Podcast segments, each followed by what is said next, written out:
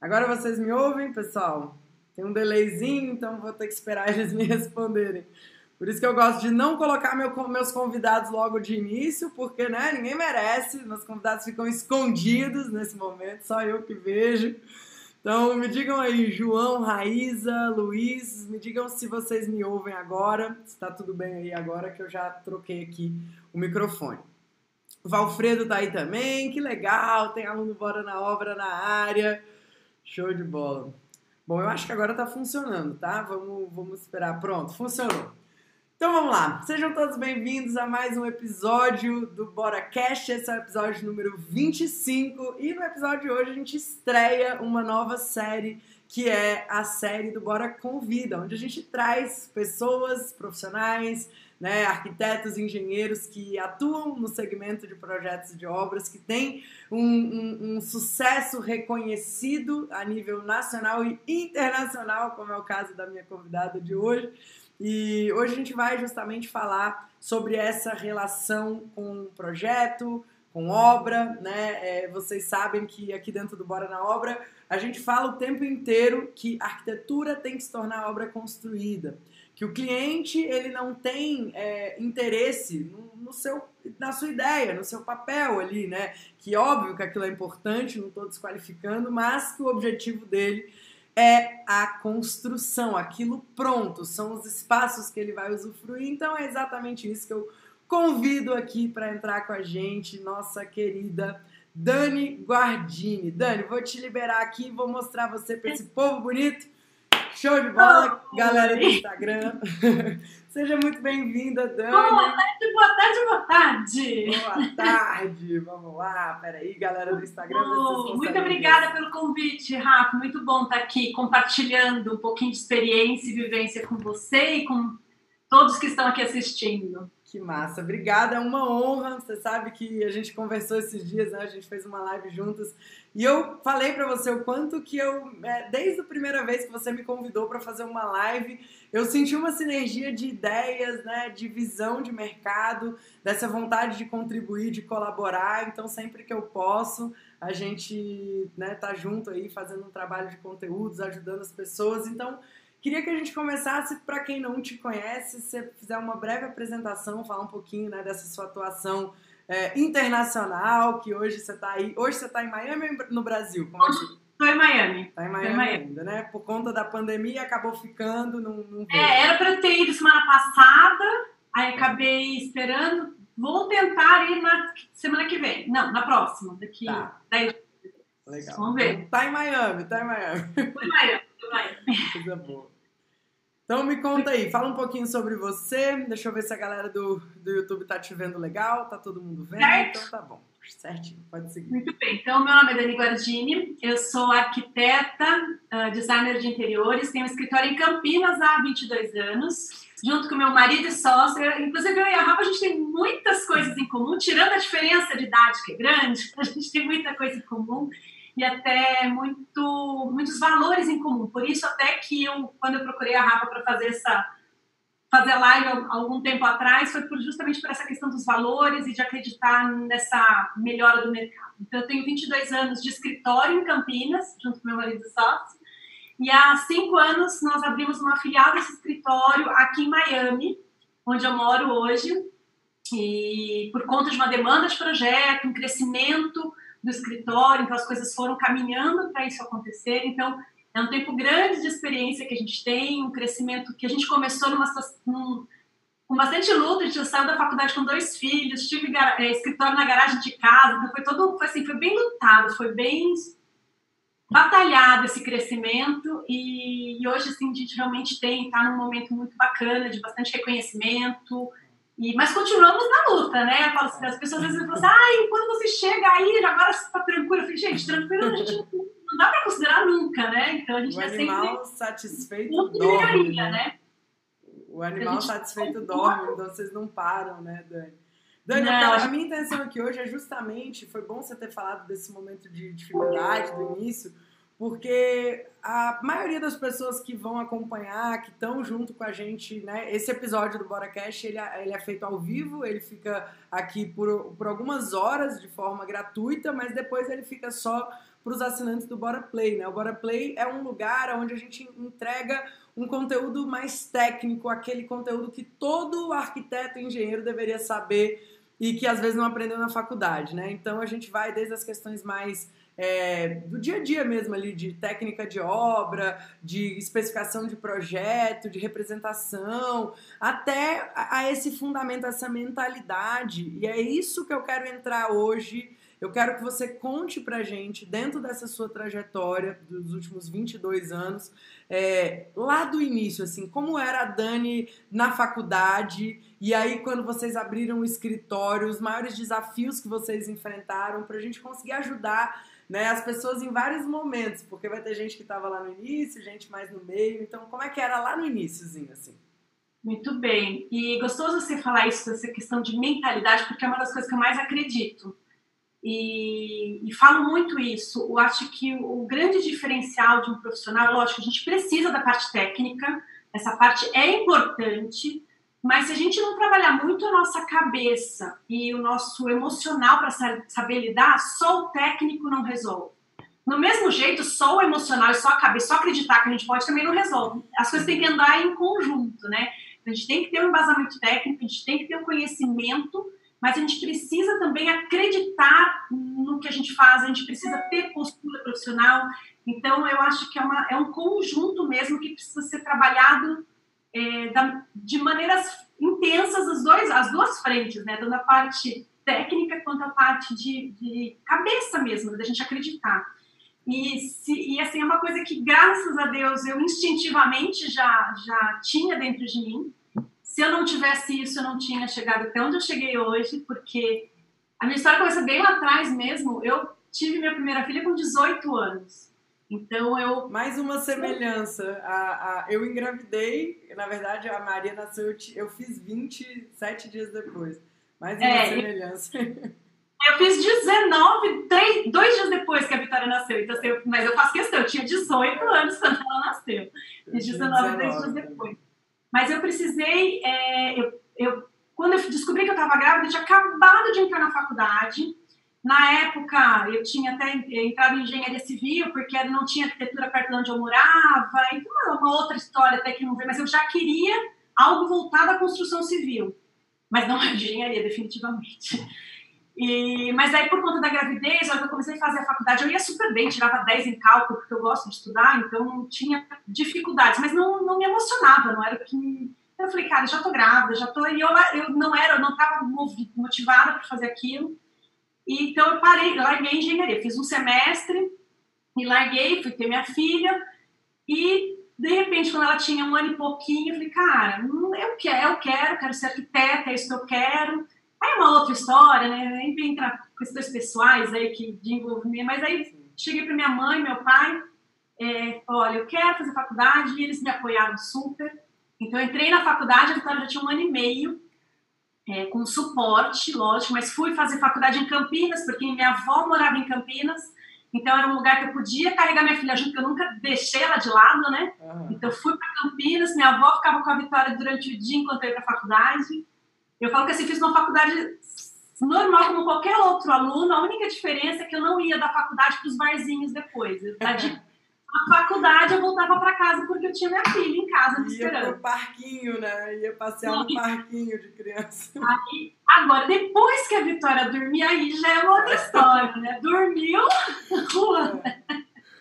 E minha avó sempre foi muito incrível. Então foi uma, foi uma fase de, de realmente uma escolha de decidir profissionalmente, não, eu quero mais para minha vida, eu quero isso, eu vou ser uma arquiteta, uma arquiteta bem-sucedida, eu não quero ser mais uma arquiteta, eu quero ser uma arquiteta diferenciada. Então, eu já entrei com essa, com essa postura na faculdade. É, durante a faculdade foi uma fase maravilhosa, mas difícil, gente. Eu tinha Vitória, eu voltava para casa com a minha filha lá, então eu tive um suporte é, tive, fiz crédito estudantil, porque na época os meus pais passaram com uma dificuldade, também não estavam mais conseguindo pagar a faculdade. não consegui crédito estudantil. Então, assim, foi, foi, foi na Você conseguiu mesmo. estagiar durante a faculdade? Com... Não consegui estagiar durante a faculdade porque eu fiz PUC em Campinas, era integral. O integral é um imbecil, né? Começava às 10 ou 9 e meia da manhã e acabava às 4 e meia, 5, sabe? Assim, umas 4 e meia, às Aí vezes toma o seu tarde, dia, mas toma o dia todo e não deixa você trabalhar, né? é ridículo. A gente, se começasse às 7 horas da manhã e fosse até uma hora da tarde, dava. É. Entendeu? Então, assim, enfim, então eu não, não fazia estágio e eu tinha Vitória em casa também, né? Então, nem. Mas nas férias, todas as férias, meus pais moravam em Tatuí nessa época. Nas férias, eu voltava para a casa dos meus pais, né? E, e eu trabalhava, fazia trabalho, eu trabalhava de graça, não recebia para trabalhar, fazia estágio, eu falo, eu fazia, gente, eu fazia estágio gratuito, porque eu queria aprender. Sim. E eu vim de uma família que é muito ligada com agronegócio, bichos, essa área mais de animais e, e, e- agro, né? Fazenda, sítio. Então eu não tinha nenhuma noção de arquitetura, de, de o que era estar dentro. Então eu queria trabalhar no escritório para eu sentir o cheiro dentro do escritório. Eu queria saber, eu, eu, fico de telefonista, eu quero, quero estar lá dentro, eu quero vivenciar, porque eu não tinha nenhuma experiência com isso. E daí nas férias eu trabalhava sem receber no escritório lá de Tatuí. Mas, que legal, que legal. É, foi, foi essa experiência que eu tive de trabalho. E eu tinha uma, uma má referência de arquiteto de quando eu era criança. Que outro dia, aliás, eu estou fazendo agora, essa semana, estou fazendo um workshop. Aham. E eu me dei conta, juro, eu me dei conta disso essa semana, na hora que eu estava montando a aula, a primeira aula, do porquê da arquitetura e até para entender o porquê que eu sou tão. Eu entendo muito meu cliente, eu escuto muito meu cliente. Muito. E eu, tipo, sempre foi muito natural meu isso. É e um eu fazia trauma. Isso é É. trauma. É, e, mas totalmente, Rafa, mas eu só me dei conta montando a aula. Olha Porque eu isso. fui resgatar as coisas mais de infância, eu lembro assim, uma casa que eu morei com os meus pais quando eu era criança, que era na Granja Viana, em São Paulo. Eles contrataram um arquiteto. Meu pai começou a crescer, ele, meu pai trabalhava no Ceasa, vendendo fruta. E ele começou a crescer, começou a ganhar mais dinheiro com isso, e ele começou a ampliar um pedaço da casa. Ele contratou um arquiteto que foi retardado Cara, não conseguiu entender o que ele queria, não conseguiu fazer uma- um projeto dentro do budget que ele tinha para gastar. Então, a obra faraônica para ampliar a cozinha, fazer lavanderia, ah, fazer uma sauna, fazer umas coisas assim, mas ele fez tudo em concreto armado. Então, meu pai não conseguiu acabar a obra, não teve dinheiro para acabar a obra. Então, eu vivi- convivi no meio da obra inacabada por muitos anos. Aí eu lembro da cozinha da minha mãe, é um uma- tapu dividia a parte original da onde ia ser ampliação. Ficou anos assim. Isso é uma realidade de muitas pessoas, né, Dani? Isso é um dos maiores motivos pelos quais a gente existe também. Um dos primeiros Sim. clientes que a gente atendeu no nossa, nosso escritório, ele era um cliente que vinha de um profissional que fez um projeto que só na fundação ele gastou mais de um milhão, que era o que ele tinha de budget para fazer a casa toda. E, gente, dá para fazer uma casa com um milhão? Dá para fazer, depende da, da realidade. Então, é, ele não conseguiu terminar. Ficou, a gente veio para resolver e fazer uma estratégia de guerra é, de tapume, assim, tipo, ó, não, vamos isolar tal área e vocês vão morar aqui. Aí vamos fazer só a cozinha, depois vamos fazer só esse quarto, depois vamos fazer a escada. Eles ficaram com a escada sem guarda-corpo durante anos, porque eles não tinham dinheiro para fazer o guarda-corpo, porque tinham torrado todo o dinheiro fazendo uma casa que foi mal implantada. O terreno tinha um, um declive muito grande.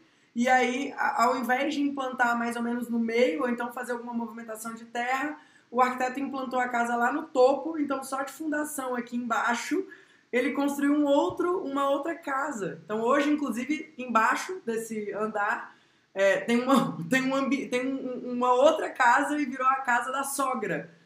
Virou um Ah. prédio, né? Você entende? Olha assim, então é muito comum isso. E é um dos maiores motivos pelos quais você está aqui hoje. Porque eu quero justamente falar para as pessoas como não passar por isso. Como não fazer os seus clientes passarem por isso. Porque isso é criminoso, né? A gente precisa combater isso. Cara, que coisa. Eu não sabia dessa história, da- dessa parte. Mas eu, é uma coisa que eu nunca tinha contado pra ninguém mesmo. E realmente foi a hora que eu tava montando essa aula que eu falei, cara, olha só, é por isso que eu sou assim. E daí teve um outro episódio ainda, quando aí meus, pais mudaram pra Tatuí. Eles tinham um sítio que gostava de criava cavalo, gostava de cavalo. Então tinha lá o Aras e, e eles queriam fazer uma casa de fazenda pra gente lá. A gente, morava lá, quando a gente mudou pra lá, tinha casa do caseiro, que a gente mudou pra casa do caseiro. Então, vou fazer uma casa gostosa, fazer uma casa pra gente, uma casa de fazenda. Aí meu pai contratou um arquiteto. E a arquiteta fez um mini shopping, né? Todo de vidro, com teto de vidro. E minha mãe falou assim: de vidro na fazenda? Quem vai limpar esse vidro? E no fim ficou aquele projeto que foi contratado, que foi pago e que nunca foi executado, porque não cabia dentro da realidade deles. Então eu falei, cara, então assim, um arquiteto tem que saber ouvir. Eu lembro muito que a minha mãe falou assim, nossa, esse arquiteto não me escutou. E, eu, isso assim, para mim, isso eu já tinha, sei lá, uns 14 anos, já era um pouquinho mais adolescente. Então, em dois momentos que eles tentaram contratar arquiteto, foi, foram péssimas as experiências. Então, de repente, acho que foi isso que me, me levou a, a, querer ser arquiteta e ser uma arquiteta boa, uma arquiteta que escuta o seu cliente, né? Nossa, sensacional. E, e como é que foi lá na, na hora que vocês abriram? A abertura do escritório? Você conheceu o Adriano? como é que foi? Aí conheci o Adriano na faculdade. A gente começou a namorar já no segundo, começo do segundo ano da faculdade, já, final do primeiro ano. Começamos logo no começo, a gente começou a namorar. Ainda fiquei grávida no, no, no quarto ano, daí tive mais um filho no meio do TFG. Eu saímos da faculdade recém-casados, recém-formados, com dois filhos. Então, né? Nossa. Dois arquitetos recém-formados com dois filhos, vou e falar que. Abriram o escritório de primeira, né? Vocês não chegaram a trabalhar em outro lugar, nenhum dos O Adriano trabalhava, trabalhou, os pais dele já, já tem um histórico de escritório. Então, o Adriano trabalhou com os pais dele e eu trabalhava em casa, fazia bico. Eu falo, fazia o que aparecia. Uhum. De de passar, falar assim, passar pro CAD, você passa pro CAD? Passo pro CAD, faço o que parecia. Passa pro CAD, nossa, eu já fiz vários desses. Passa isso aqui pro AutoCAD. Passo, lógico que passa se quiser. E ainda dou uns palpites, né, pra, pra, pra fingir que eu fiz alguma coisa.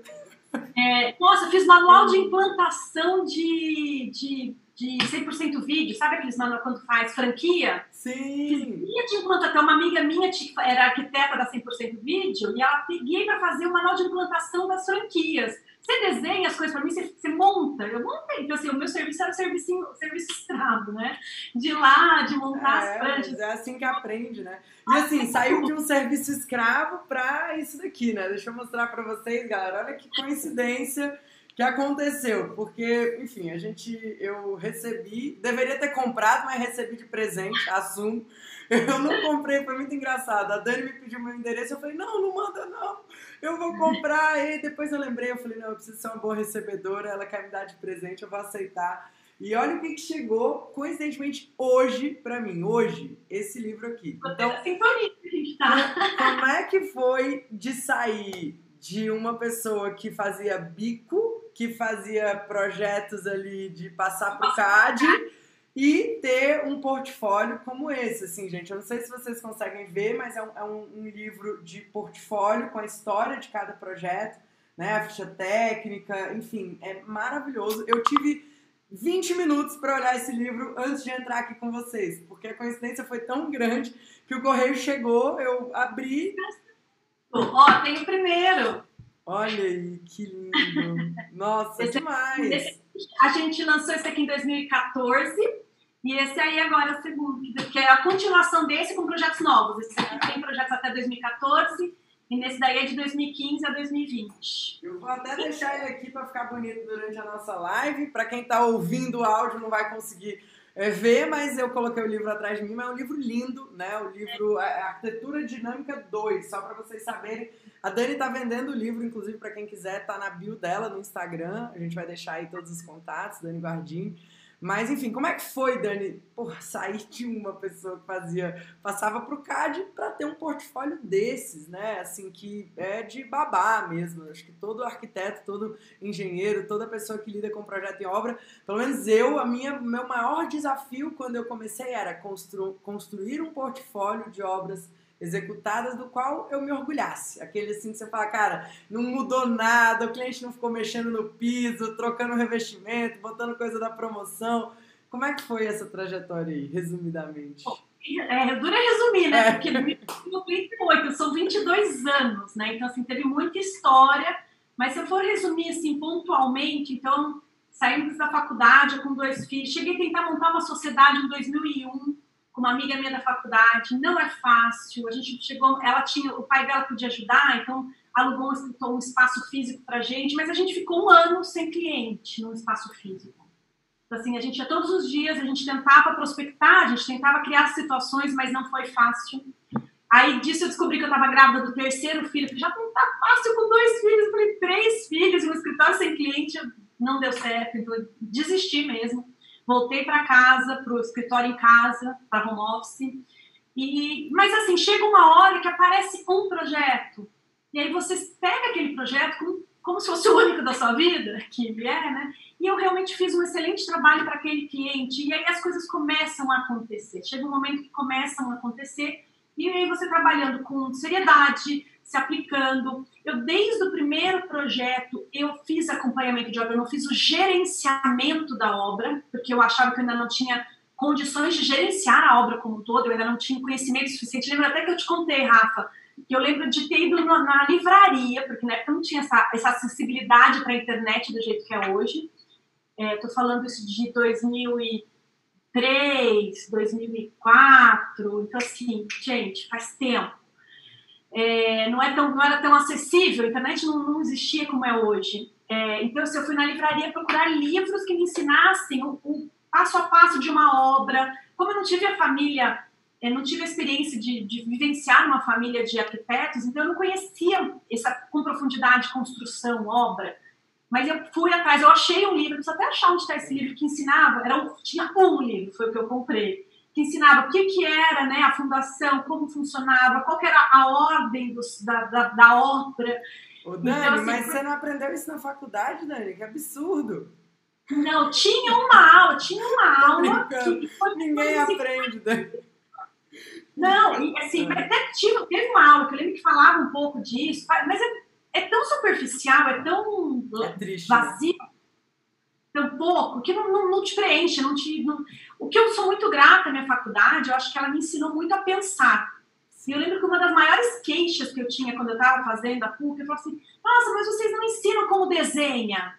E eu lembro do professor falou assim, você tem que achar a sua maneira de representar. Eu não vou te passar porque não existe uma maneira certa, uma maneira única de se fazer um projeto. Você tem que criar o seu projeto.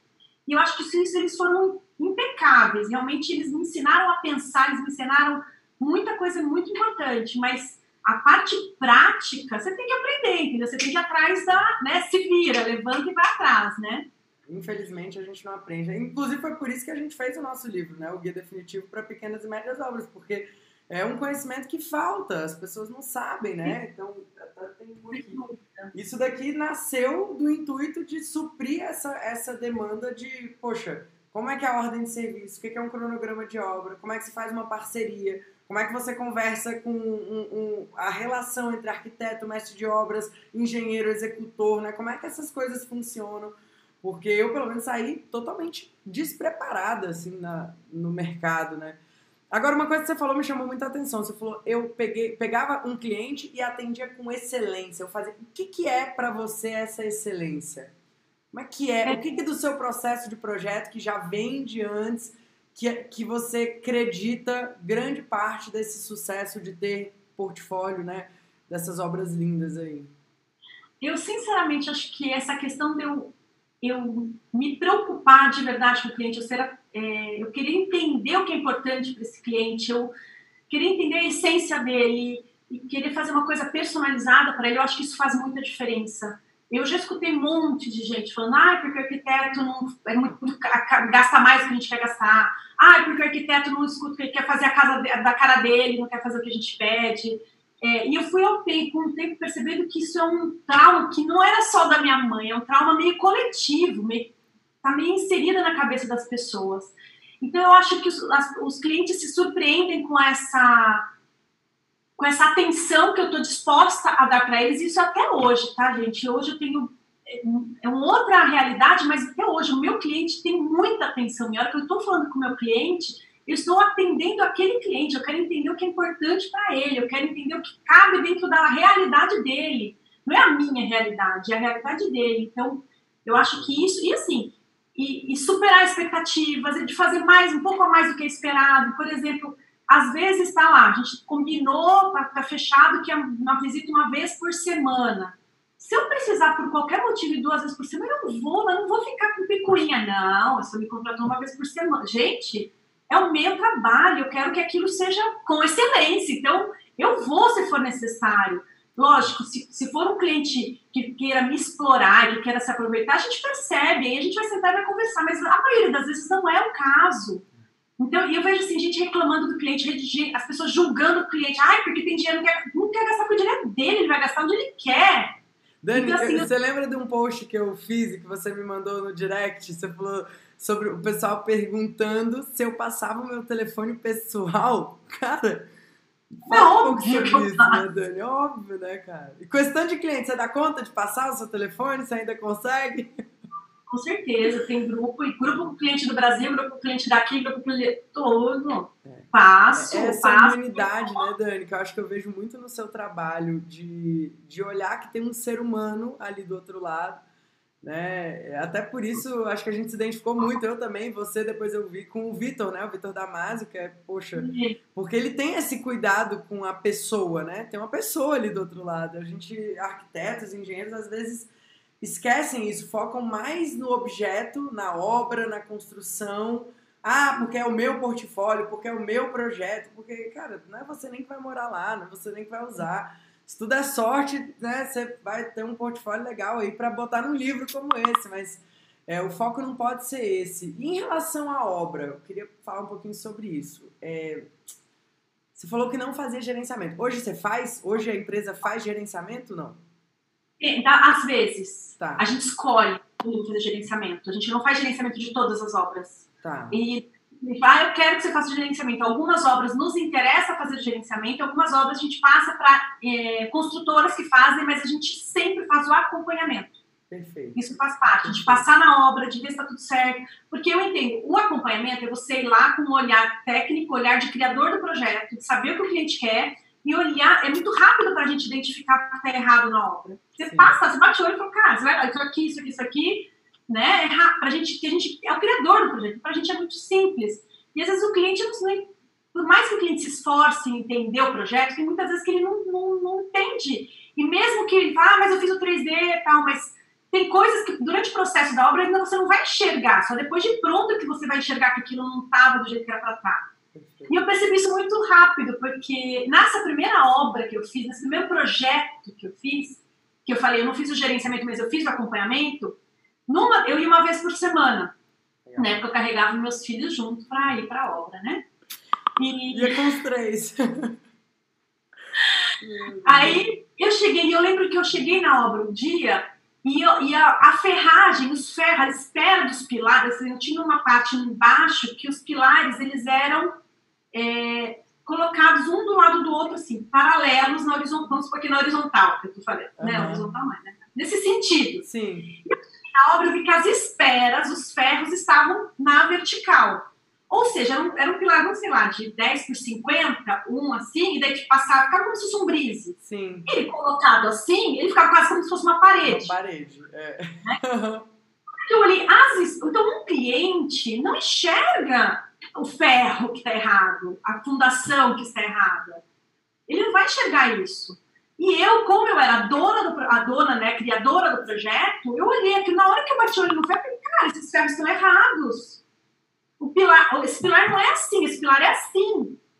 Então, eu, na primeira obra, eu tive a oportunidade de perceber, se eu não tivesse passado lá naquela semana, ia ter concretado três pilares que ia virar uma valedora de um metro e meio, entendeu? Em vez de ficar três pilares que era para ficar, para criar um efeito. Precisava de um pilar para segurar um, uma, uma pérola. Eu não quis pôr um pilar, então eu criei esse efeito com esses três para ficar uma coisa, dar um efeito de projeto para solucionar uma questão estrutural que ia ficar perdida ali. Então, acho que a, a função de você acompanhar a obra, você aprender a, a vivenciar a obra, é muito valiosa. Cara, muito legal. E assim, é legal até porque tem gente que escuta, né, e assiste lá dentro do Bora Play esse nosso conteúdo que não é nem arquiteto nem engenheiro, às vezes é, é leigo. Então, nesse momento, eu tenho cada vez mais, Dani, você também deve ter, né, pessoas que acompanham que, que querem se instruir antes de contratar um profissional, né? E a gente tem uma legião de clientes muito bem instruídos, né? E, inclusive isso é um motivo pelo qual os profissionais precisam se capacitar ainda mais, né? E é importantíssimo você trazer esse exemplo para você que é leigo. Olha, escute o meu apelo. Não faça obra sozinho. Faça obra com um profissional. Olha o prejuízo. A gente brinca até aqui que fala, ó, problemas evitados não entram em estatísticas. Esse problema aí dá para entrar em estatística, porque você consegue mensurar a dor de cabeça, o prejuízo estético, prejuízo emocional, o prazo, acréscimo de prazo. Então, assim, a Dani, com o olhar dela, de técnica, de pessoa que fez, que criou o projeto, foi lá, bateu o olho, viu o problema, resolveu o problema antes do problema acontecer. Olha que maravilha! Palmas para Dani, é maravilhoso. Galera, quem tá ouvindo aqui ao vivo, manda aí um coraçãozinho, manda joinha, envia, envia esse episódio para mais pessoas aí, para que mais pessoas tenham essa visão, porque agora a gente vai chegar no momento mais esperado, que eu sei que todo mundo que acompanha a Dani gosta de saber, né? Eu também gosto de ouvir, já ouvi algumas vezes, mas não canso de perguntar como é que é essa transição de Brasil para Miami e as diferenças que você vê no campo da atuação aí em relação à obra. Fala um pouquinho sobre isso pra gente. Nossa, as obras aqui são tão fascinantes. e eu, eu acho que é fascinante porque, assim, eu até recebi uma pergunta esses dias no workshop, assim, ai, como, como foi a, qual foi a dificuldade que você sentiu para essa mudança? E eu acho tão fascinantes todas essas mudanças que eu não consegui sentir ver dificuldade. Eu vi como uma coisa fascinante de aprendizado, de crescimento profissional. Então, assim, tem muitas coisas que eu ainda acho que no Brasil talvez funcionem um pouco melhor, é, principalmente a questão de sustentabilidade, acredite se quiser. No Brasil, eu acho que tem muitas questões que são favoráveis, questão de é, qualidade mesmo de arquitetura, nessa questão de. E eu vejo, principalmente aqui no sul da Flórida, onde eu moro, né, que é Miami, que é um lugar muito é, explorado comercialmente nesse mercado imobiliário, então as construções são muito preocupadas em, em se obter lucro na venda e não muito preocupadas. É muito difícil uma pessoa pegar e construir para ela mesma aqui a casa. É muito caro você construir a sua própria casa. Que tudo que é customizado é caro. Então, se você vai construir uma casa personalizada para você, você vai pagar muito mais caro. Então, o que acaba acontecendo, as pessoas compram as casas já prontas. Certo. Então, essas casas prontas são feitas por pessoas que querem ganhar dinheiro com a obra, então elas não estão tão preocupadas com qualidade de, de bem-estar do ser humano dentro dessa casa, elas estão mais preocupadas com lucro imobiliário, né? Então, é, um, é uma questão meio complicada. Tem também questões políticas.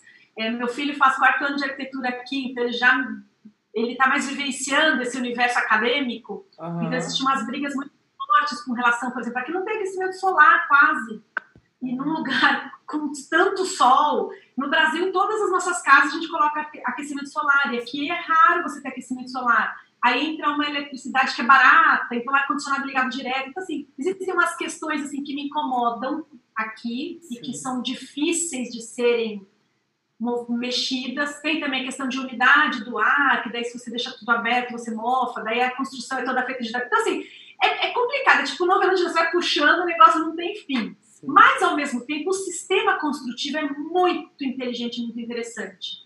Então, como aqui a gente está construindo em areia e brejo, né? Então, é um é. sistema muito diferente do Brasil. A, a, fundação já começa de uma maneira diferente. Aqui é muito mais com radier, radier né?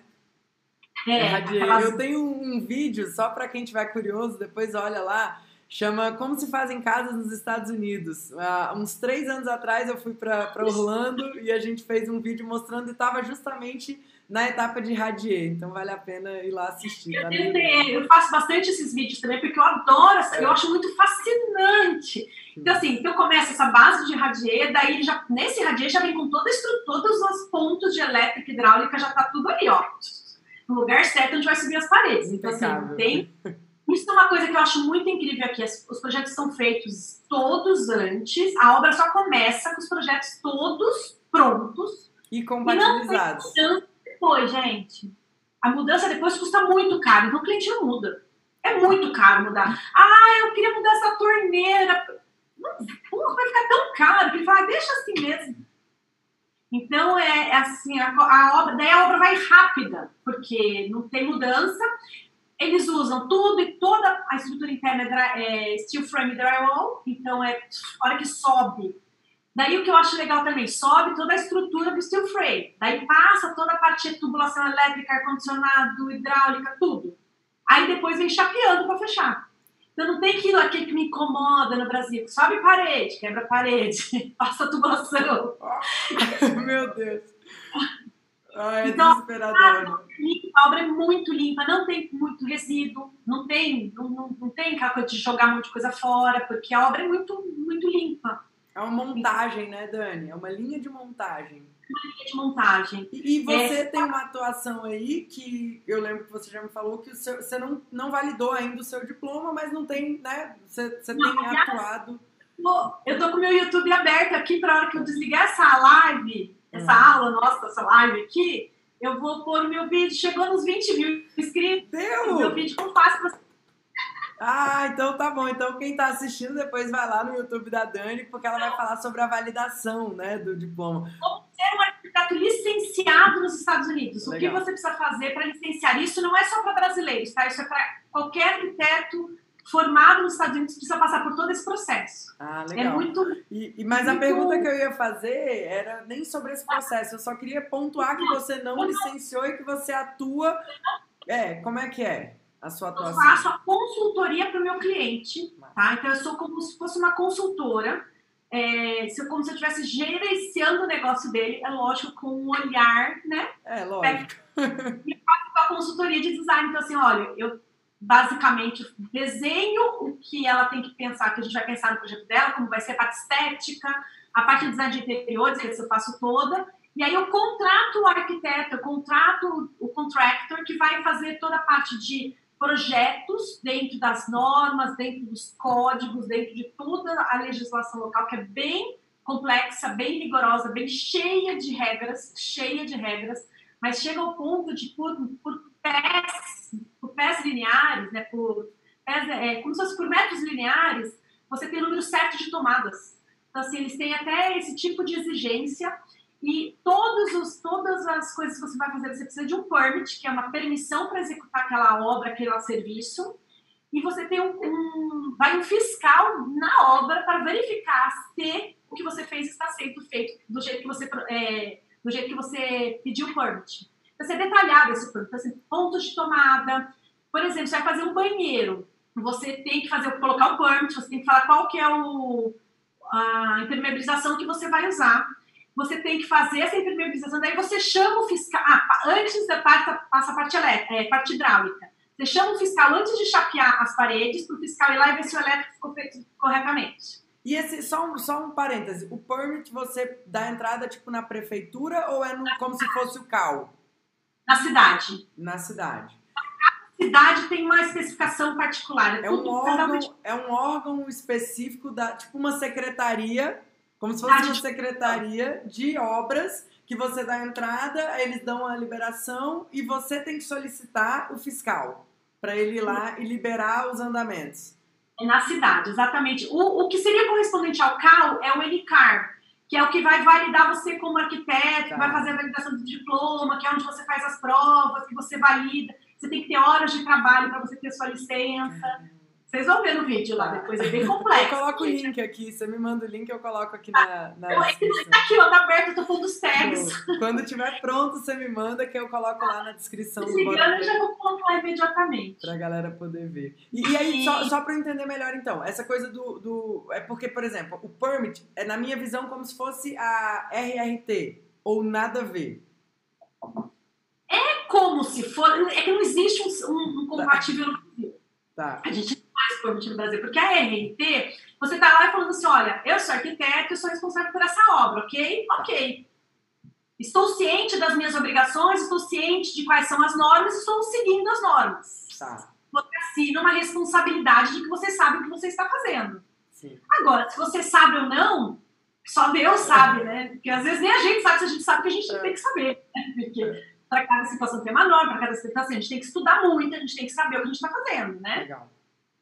Aqui, você tem as normas, você vai colocar, e você não vai colocar, assinar uma RRT, que você vai colocar um documento e falar, ah, estou fazendo um projeto seguindo as normas. Não. Estou fazendo este projeto. Você está vendo este projeto? Aqui vai ter um chuveiro, aqui vai ter um, um ralo, aqui vai ter uma tomada, aqui vai ter esse, esse impermeabilizante, aqui vai ter isso aqui, isso aqui vai ter isso aqui. E você tem que pôr, mudar o projeto do que você está então fazendo. Então é como se, ao invés da gente aprovar o projeto legal, que é um projeto basicão, que inclusive aqui em Brasília está cada vez mais básico. Você agora só precisa é das manchas. Ao, é, ao invés de você, você dar o projeto executivo mesmo, você só é faz a liberação. Tá. É com todas as normas, com todas as leis escritas no projeto, que se tá. aplicam para aquele projeto. É, o projeto é surreal. Aí é gigante, é, é uma loucura. Aí você, daí você chama o fiscal para ir lá, olha, fiz hidráulica, daí o fiscal vai lá e vê hidráulica, daí você chapeia e faz impermeabilização. Aí, dependendo do prédio, dependendo da exigência, você tem que encher, por exemplo, por isso que as, a, os banheiros aqui, eu não entendia por que, que os banheiros aqui, não sei se você já viu que tem uma muretinha para entrar no box. Todos os filmes colocam uma muretinha. Por que, que essa muretinha? Que é a acessibilidade da muretinha, né? Minhas questões eram roupas. Zero acessibilidade. Então, o que, que acontece? Aqui é tudo drywall, madeira. Então, assim, o piso das lajes dessas casas em Boca Raton, é, é a laje é madeira. Não é uma laje de concreto, é uma laje de madeira. Como que você vai fazer um chuveiro caindo água em cima da madeira? Né? Então, essa impermeabilização, na verdade, é uma manta e você cria meio que uma banheirinha dentro desse box. Sim. Aí, para o fiscal aprovar, você tampa o ralo e você tá lá com aquela borracha, você enche de água e você chama o fiscal. Entendi. Então, o fiscal tem que ir lá e ver se não está tendo umidade, se não está tendo vazamento embaixo. E daí você tem uma assinatura. Aí, só depois disso, você pode colocar o revestimento. Se você colocar o revestimento antes do fiscal ir lá, o fiscal não vai aprovar a tua obra, você não vai conseguir ter um. Você não vai conseguir alvará, não vai conseguir, não é alvará, né? Um, é, como se fosse o, o Abitse, como se fosse o Abitse. É. Caramba, olha isso. Isso para qualquer nível de reforma. Tipo assim, eu tenho uma loja no shopping, eu vou fazer a loja de shopping. É a mesma ah, norma. Shopping, você vai ter que ter, sim, você vai ter que ter as normas locais, mais a aprovação do shopping, que também é mais mais chatinha do que do Brasil ainda. O shopping ainda é mais chato, né? Entendi.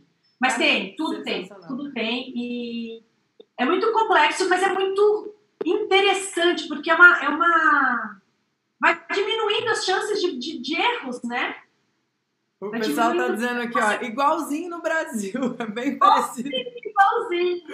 E o que é legal? É, e eu falo muito isso para os clientes, né? principalmente os clientes brasileiros. Falei, cara, isso é uma segurança, porque o cliente fala assim: dá para fazer sem permit? Falei, mas da onde você tirou a ideia que é melhor fazer sem permit?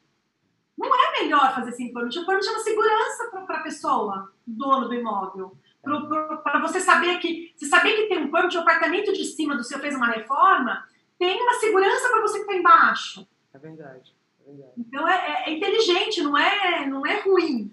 E, e Dani, você, alguma das coisas que você faz aí, aprendeu nesses últimos cinco anos, fez muita diferença na forma de você projetar, atuar, lidar com o cliente, porque o escritório aqui continua todo vapor, né? Então hoje o Adriano toca essa parte aqui em Campinas e você toca daí, mas eu sei que vocês se comunicam bastante você acha que mudou e que poderia ser um aprendizado aí pra galera que tá assistindo, tipo, de trazer essa visão, essa mentalidade, né, pro, pro projeto aqui brasileiro mesmo? É, a parte de obra, eu acho que a gente tem muita dificuldade em implementar essas, é, isso daqui, nesse no sistema construtivo, porque existe um preconceito, porque ainda não existe uma mão de obra tão especializada, porque no fim a mão de obra no Brasil acaba sendo muito barata para fazer no sistema burro, né? Infelizmente, de constrói, faz a parede, depois quebra, né? Porque é uma mão de obra que já está acostumada a fazer aquilo, sai mais barato fazer do sistema. Não é burro, gente, pelo amor de Deus, não quero ofender Não é, mas é, oh, é tão. É, mas é um sistema que me dói um é. pouco, sabe? Eu vou contar uma história rápida aqui pra você. Eu tô fazendo um rebranding de toda a nossa marca. Depois de, sei lá, sete anos, a gente nunca tinha mexido em logo, nada. E aí a empresa veio e me apresentou um, um, um pattern, né? um padrão de, de tijolos que refletissem a nossa marca. Eu falei, olha, tudo menos tijolo. Pelo amor de Deus, tijolo não é. Eu, vou, eu, eu jogo pedra em tijolo. Se você vai usar um tijolinho aparente, é estético, é uma coisa que né, você escolheu. Agora, ficar botando tijolo para quebrar tijolo, botando tijolo, eu faço isso a contragosto. Não tem como achar isso inteligente. Não tem como, é burro mesmo o sistema. Infelizmente, é um sistema que já está super difundido, é um sistema que tem um custo mais acessível do que você fazer de steel frame e drywall, porque daí você não tem mão de obra especializada, porque daí as pessoas não estão acostumadas, porque daí também você fazer de steel, de steel frame drywall e não ter o projeto todo pronto antes para você ter que quebrar depois também, não vai ser inteligente. Então, nesse ponto ainda tá, não é tão fácil de, de, de ser colocado e de ser implantado no Brasil. A gente acha que tem uma busca, sim, por é, maneiras inovadoras de fazer projeto, de fazer obra. A gente fez uma obra em 2014, 2015, não, 2015, 2016. A gente fez um projeto de uma casa inteira em Campinas com. Ah, meu Deus do céu, em minha memória, eu esqueço. Não, é com gesso. É PS. Com, gesso, com isopor. É PS. É PS? É. Ah, Adriano outro dia me falou o É. nome da- do sistema é construtivo. É incrível, a gente construiu uma casa de acho que mil e não sei quantos metros quadrados, gigante, em alguns meses, foi surreal. O sistema é muito inteligente, mas é difícil de implantar, é, acaba sendo muito mais caro, não tem mão de obra. É, o fabricante começou a montar uma fábrica em Campinas, não conseguiu é, viabilizar aquilo. Então, é difícil, a gente, a gente busca soluções inovadoras, mas é de- no fim, o sistema brasileiro de tijolinho, pura, pela mão de obra ser muito acessível no Brasil, acaba sendo o Eu mais... sinto um preconceito maior até, não em relação ao custo, porque se você botar na ponta do lápis tempo de obra, economia com água, é, desperdício, para você ter ideia, hoje na, a média da construção civil no Brasil é de 25 a 30% de desperdício. Ou seja, tudo aquilo que, sei lá, você vai fazer uma obra de 100 mil reais, você está jogando 30 mil reais no lixo, né? Então, olha a proporção disso. Então, o steel frame, ele vai, né? E o wood frame, essas tecnologias mais assertivas, ela vai na risca ali e você não tem perda. A gente fez uma, uma casa, que a gente fez o projeto, e aí a obra foi em steel frame. É, em, sei lá, 5, 6 meses de obra, tinha trocado o container umas três vezes, né? Se fosse obra convencional, é toda semana, duas a três vezes trocando o container. Então, o custo de, de entulho também, às vezes, não entra nessa estatística, mas ele faz sentido. Agora, uma das coisas que, que, que a gente precisa entender é que a cultura do brasileiro tem muito essa coisa do tijolo. Eu tive um cliente que, quando a gente estava entusiasmado com essa coisa de steel frame e tudo mais, até tem aula de steel frame lá no, no Bora Play para quem quiser assistir. É, a gente falou, pô, vamos fazer todas as nossas casas steel frame. Cheguei para um cliente, aí ele, Rafa, pelo amor de Deus, imagina eu entrando na minha casa, batendo nas paredes e escutando toque, toque, toque. Eu falei, mas pelo amor de Deus, quem é que entra em casa e fica batendo Bate na na parede? Aí ele, não, eu sou, eu sou velho demais para essas coisas, convence seus clientes mais novos, porque eu não dou conta disso, não. Por quê? Porque ele, não, eu sou, eu sou mineiro, eu sou de fazenda, eu quero uma casa de tijolo, como se fosse vantagem ter uma casa de tijolo, entendeu?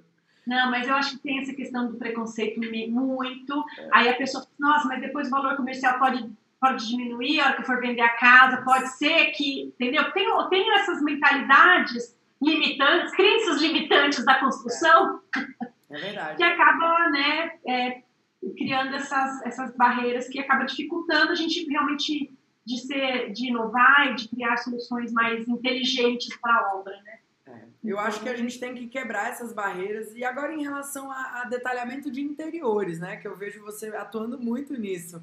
É, é alguma coisa de diferente? Pô, aí tem várias lojas que tem aqui no Brasil também, mas o que, que muda no dia a dia? Muita coisa, muita coisa. Acho que a gente vai ter que fazer esse Boracast de duas horas, porque eu tô animada aqui. Tem muita pergunta. Eu sou apaixonada, eu amo arquitetura, amo arquitetura. Eu amo, na verdade, o morar, né? O, é pensar nisso no, no lar, na, nessa questão da relação, né? Do, do abrigo para o ser humano. Eu gosto muito disso, de uma maneira geral. Mas o que eu sempre vejo, pode fazer um projeto de arquitetura incrível. Se o seu cliente não, não, não, não tiver o seu acompanhamento até o final, ele pode pegar o seu projeto de arquitetura incrível e acabar com aquilo por falta de conhecimento, por, por ah, vou economizar nisso, vou economizar naquilo, vou mudar isso, vou mudar aquilo, na hora que você vê, descaracterizou. Ao passo que, então, eu estou falando assim, um projeto de arquitetura, se você não for até o final, pode, pode ser prejudicado.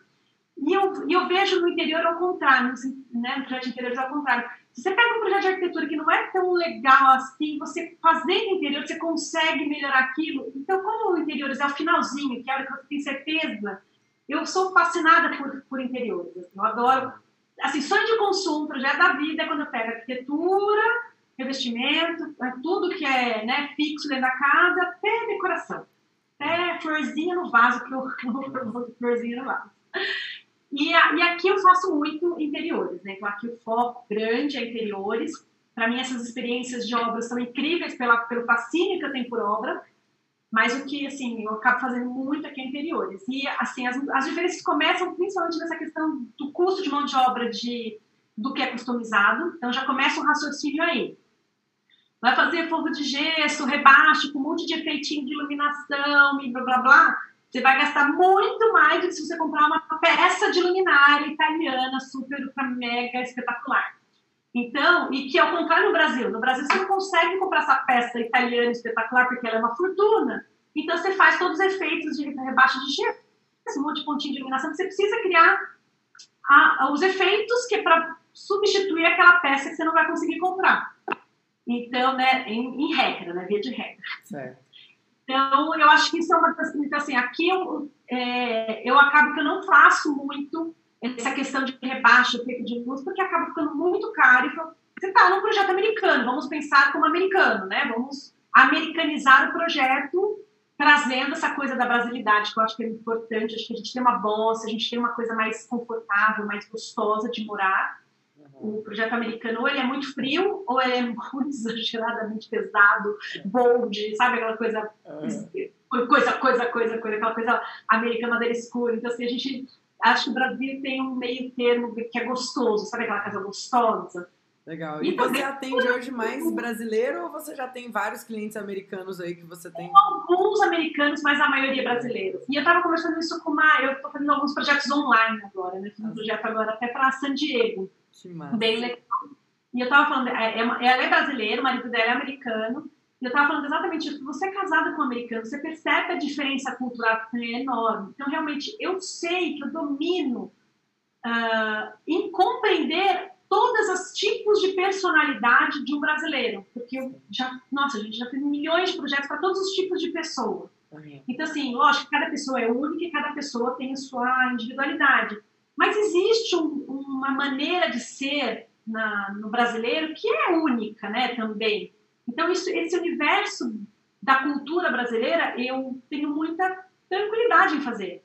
Eu, eu consigo, eu domino muito isso. E compreender uma cultura americana, sendo que eu não nasci aqui, eu não cresci aqui, não é tão simples não. assim. E como eu gosto de fazer esse projeto personalizado, entender a pessoa, eu ainda não me sinto, então assim, eu não, não me envolvi muito com isso, não busquei muito esse cliente americano, justamente por não me sentir ainda tão pronta para isso. Confiante no que eu vou apresentar para ele. Porque fazer por fazer, gente, poderia ter feito já milhões, claro. mas é. eu quis ir, amadurecendo, eu quis ir vivenciando mais essa cultura americana, apesar de que morando na Flórida é difícil a gente é. viver americano. Dani, isso, olha que engraçado. Você voltou numa coisa que você disse logo lá no início, né? Que por mais que as pessoas, as pessoas perguntam, ah, Dani, como é que é chegar no sucesso?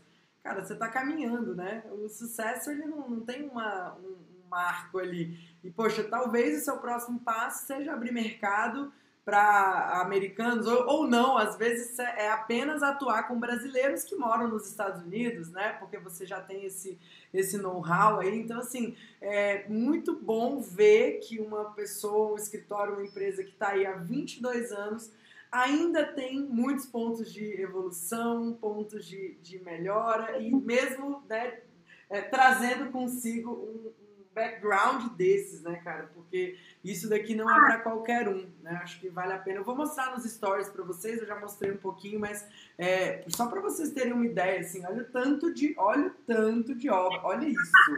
Olha dinâmica, justamente porque a gente permeia todos os universos da arquitetura. Isso foi uma coisa que foi uma escolha nossa de não nichar, né? Que eu, foi uma coisa que eu bato às vezes de frente com alguns profissionais que acreditam que tem que se nichar, tem que escolher um, um caminho e a gente realmente a gente gosta de arquitetura, a gente ama arquitetura, fazer projeto.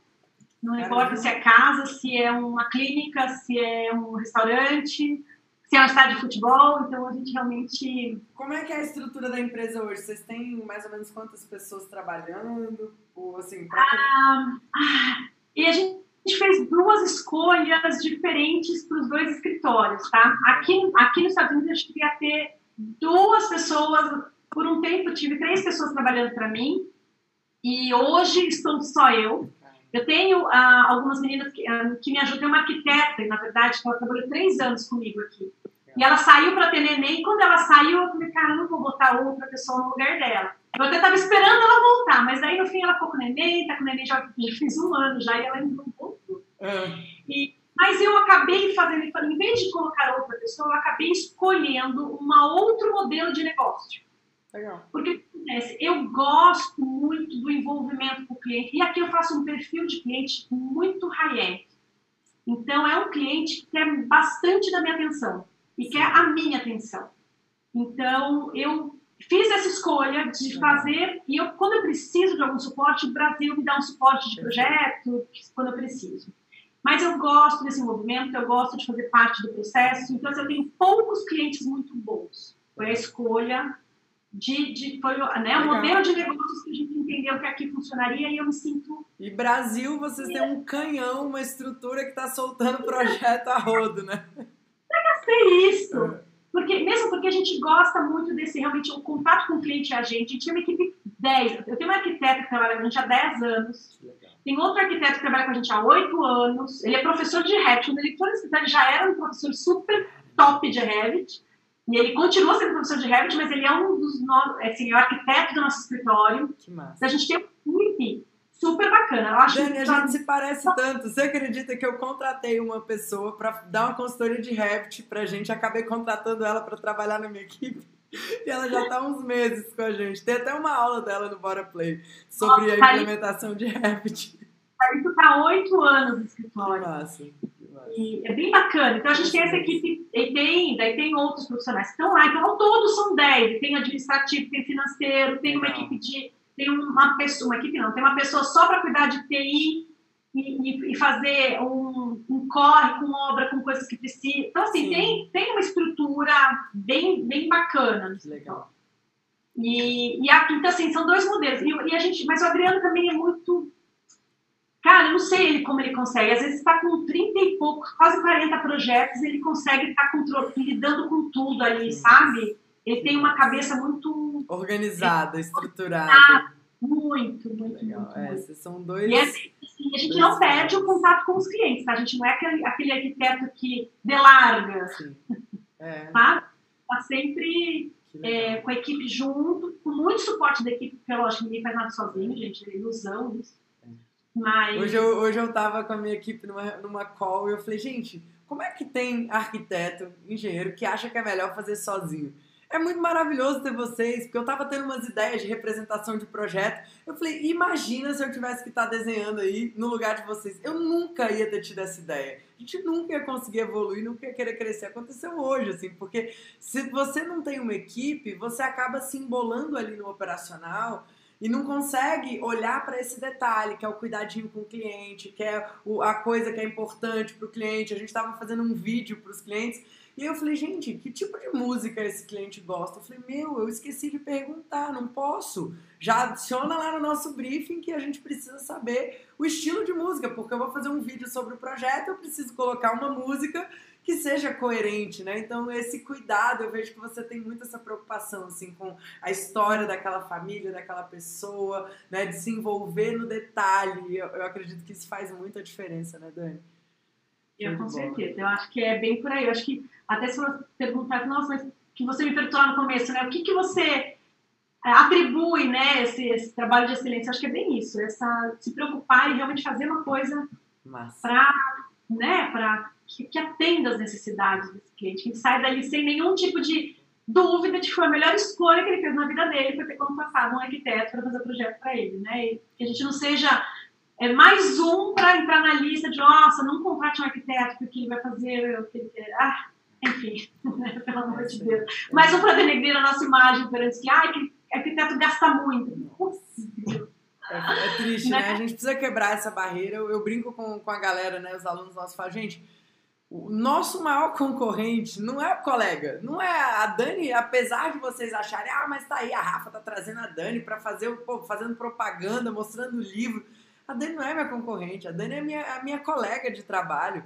O nosso maior concorrente é a má fama que esse mercado tem. É contra isso que a gente tem que lutar. Então, inclusive, Dani, para a galera poder te acompanhar, como é que faz? É, sei que você está fazendo um evento online, dando aula, ensinando um monte de coisa. É, quem está assistindo ao vivo vai ter essa oportunidade de participar. Quem assistir depois, enfim, vai seguir a Dani, que ela vai estar tá sempre por aí, né?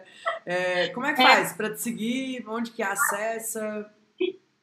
É, tá, na, na, minha bio tem o, o link para inscrição. Hoje tem a terceira aula, está sendo muito legal. O Rafa está sendo muito legal. Que massa. Vou fazer o possível para assistir hoje. Está sendo muito incrível, porque assim, eu vim construindo, e assim, eu peguei esse workshop para fazer, porque a, o tema do workshop é o novo mercado após o isolamento, o novo mercado de arquitetura e design de exteriores após o isolamento. Então eu comecei conversando, conversei com você, conversei com, com, o Jaime da JP Arquitetura, conversei com Paulo do Artefato, conversei com a Thaísa da Casa Vogue, conversei com a Esther do Armário, conversei com é, o Lauro da High Design. Então, conversei com muitas pessoas de muitos, com muitos olhares diferentes. Os próprios meus mentorados, enfim, fiz um, né, um apanhado geral durante esse processo de quarentena, né? Para começar a entender um pouco né, desse movimento, o que, que, vinha, o que queria acontecer, quais eram os próximos passos do nosso mercado. E aí eu dividi esse workshop em dois momentos. O que muda no operacional, né, na, na, nossa, no, no, escritório. Então, assim, a parte operacional, sabe, pô, gente, esse universo online, né? Tem gente que no Instagram não tem uma bio decente. A pessoa entra lá, não sabe nem o que a pessoa faz. Você sabe se é arquiteto, se é designer de interiores, trabalha em Brasília, trabalha em Miami. Não sabe, não tem informação mínima ali. Então, assim, é, então, essa presença digital, essa oportunidade de apresentar projetos online, de atender o seu cliente virtualmente. Então, isso é a parte operacional. E a parte conceitual o que, que muda hoje para as pessoas dentro de casa? Primeiro que falo que é o melhor momento da vida de um arquiteto, um designer de interiores, isso que a gente está vivendo. Porque eu acho que a casa nunca foi tão vivida, tão experimentada, tão experien experienci experienciada como está sendo hoje. Então, aquele, porque assim, existe aquele cliente que sempre soube, ah, é importante ter um arquiteto, né, um designer de interiores. E tem uma população que é, sei lá, 80%, 90% das pessoas que ia falar assim, nossa, arquiteto é desnecessário, não preciso, designer de interiores para quê? Vou gastar dinheiro com isso. É. Quem está vivendo uma casa péssima hoje, cara, por que, que eu não vi isso antes? Então, eu acho que existe uma oportunidade de ouro para a gente realmente conseguir atingir pessoas que talvez antes não fossem olhar para a nossa profissão com tanto valor. E eu acho que existe um movimento de mudança na cabeça das pessoas de uma busca de maior qualidade de vida, de uma casa é, com conceitos mais importantes do que moda, do que fazer para os outros, do que fazer para mostrar, fazer porque disseram que está usando. Eu sempre tive pavor disso, né? Ah, o que está usando, está usando o que você gosta. Né? Nunca gostei dessa coisa de tendência. Quando vinha repórter, ah, qual é a tendência da próxima coleção, do próximo ano? Eu falei, cara, a tendência é usar o que a pessoa gosta. Casa a gente não né? troca igual troca de roupa, né, gente? Tem que ter um. Nossa, não. Você vai trocar, né? Coleção de verão, coleção é. de você joga tudo fora e faz outro. Não é. faz, né? Cada tem que ser atemporal. É. Então, lógico, a gente tem que estar atualizado, a gente tem que conhecer o que tem de novo para ser uma casa o mais atualizada possível, né? a gente não pode ignorar, mas aí é repertório, é, uma tendência. E, e, também tem uma questão de tecnologia também, né? De acompanhar a tecnologia. As tendências, por exemplo, torres de tomada, tomadas USB, automação, é, enfim, todas essas estratégias que tem que acoplar. Eu acho o novo sempre funciona, até que os nossos projetos são sempre muito cheios de novidades. Sim. Mas não porque são tendências ditadas, tipo moda, isso pode, isso não pode. É. Tá usando isso. Não, tá se a Pantone diz que a cor do ano é tal, só todos os projetos vão sair com essa cor, né? Não está mais usando rosa na decoração. Cara, se a pessoa ama rosa, não vai mais aqui no tal, mas, gente, da onde? Entendeu? Usa o que gosta, não usa o que não gosta. Para mim é simples assim.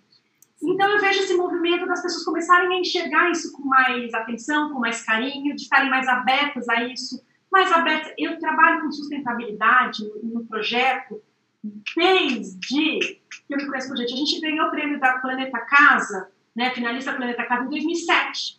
Em 2009. Gente, eu tenho artigos em revistas, em jornais, falando sobre sustentabilidade, sobre, é, sobre isso, de não usar a tendência, de usar o que você gosta, assim, há milhões de anos. Só que eu, eu nunca fiquei muito levantando a bandeira, defendendo muito, porque eu percebi que eu falava meio que sozinha.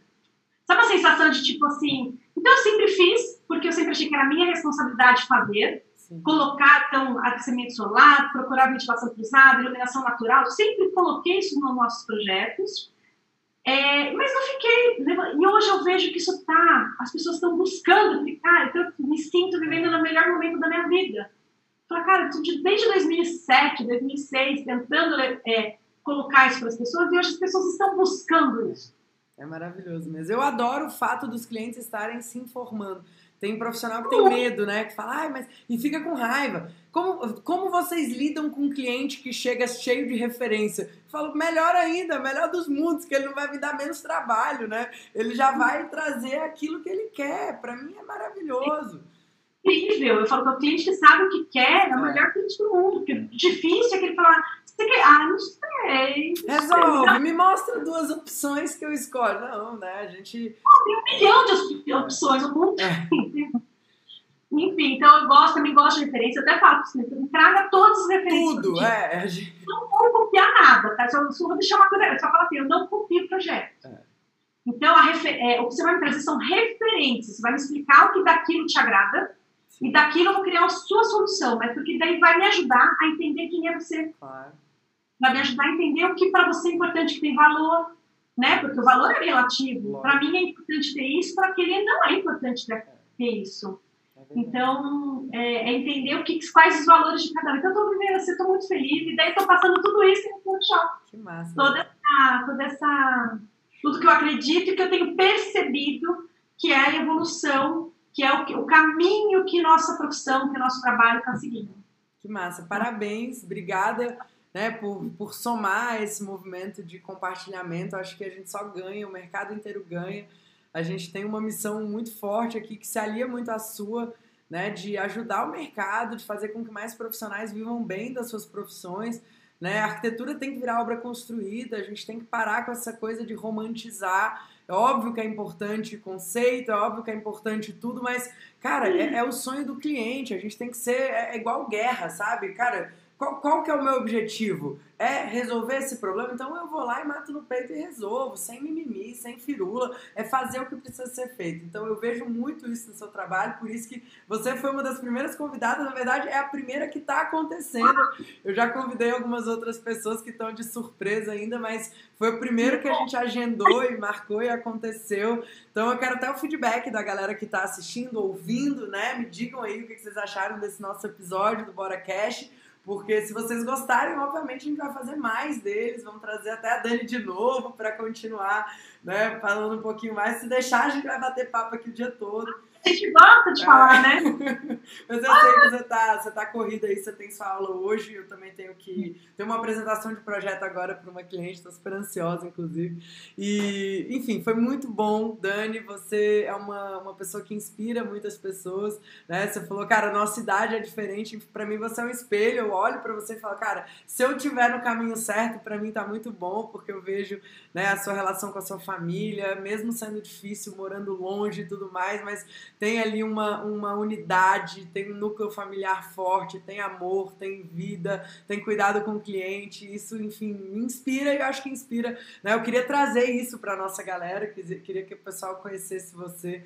E espero que você tenha gostado também de estar aqui. Se tiver alguma dica pedrada aí para finalizar, arrematar, a gente finaliza.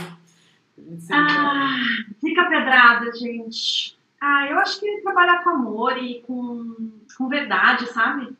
Eu acho que a gente entregar o nosso melhor sempre, né? Eu acho que ficar economizando na, né, na generosidade, no ser, no ser uma pessoa melhor, não faz sentido, né? Então, foda, acho muito que é foda. Esse negócio de economizar, né? Eu vejo muita gente, às vezes, com medo de fazer um projeto muito foda, às vezes para não gastar todas as ideias. Olha que louco isso. Eu já vi gente falando: não, mas se eu fizer isso tudo nesse projeto, como é que vai ser o próximo? Gente, sobe a régua, né? Óbvio, se eu te falar que eu tenho uma aula na minha mentoria que ah. fala exatamente não economize ideias. É o nome da aula, tá? É o nome da aula. E, gente, quanto mais você cria, mais você cria. É. Não adianta. E o que se você economiza um projeto hoje, ele não vai servir para o outro amanhã. Que não massa. vai. Não vai servir. Não, não, não, não vai. Que massa. Então tá bom, Dani. Obrigada pela sua participação. Quem quiser assistir, reassistir esse conteúdo, é só acessar grupobora.com.br barra boraplay. Lá você faz a sua assinatura do Bora Play. Você vai pagar R$29,00 apenas por mês para ter acesso a uma biblioteca de conteúdos é, curados por nós, né? São esses episódios do Boys. Lá tem curso de orçamento de obra, tem aula de steel frame, tem aula sobre Revit, tem aula, enfim, de especificação de, de, de pedras. A gente vai ter aula agora. O pessoal tá pedindo muito para eu fazer aula de metodologia de projeto. Vou colocar lá também. Então, enfim, vai ser um ambiente para ter muita troca, uma comunidade que se cria ali dentro. Enfim, quem quiser, fica o convite. Dani, mais uma vez, Nada. Eu até só vou rapidinho, só porque para quem está escutando não, não tiver lendo, é Dani Guardini. Se alguém quiser depois no YouTube, que vai ter esse vídeo sobre arquitetos e como licenciar, né?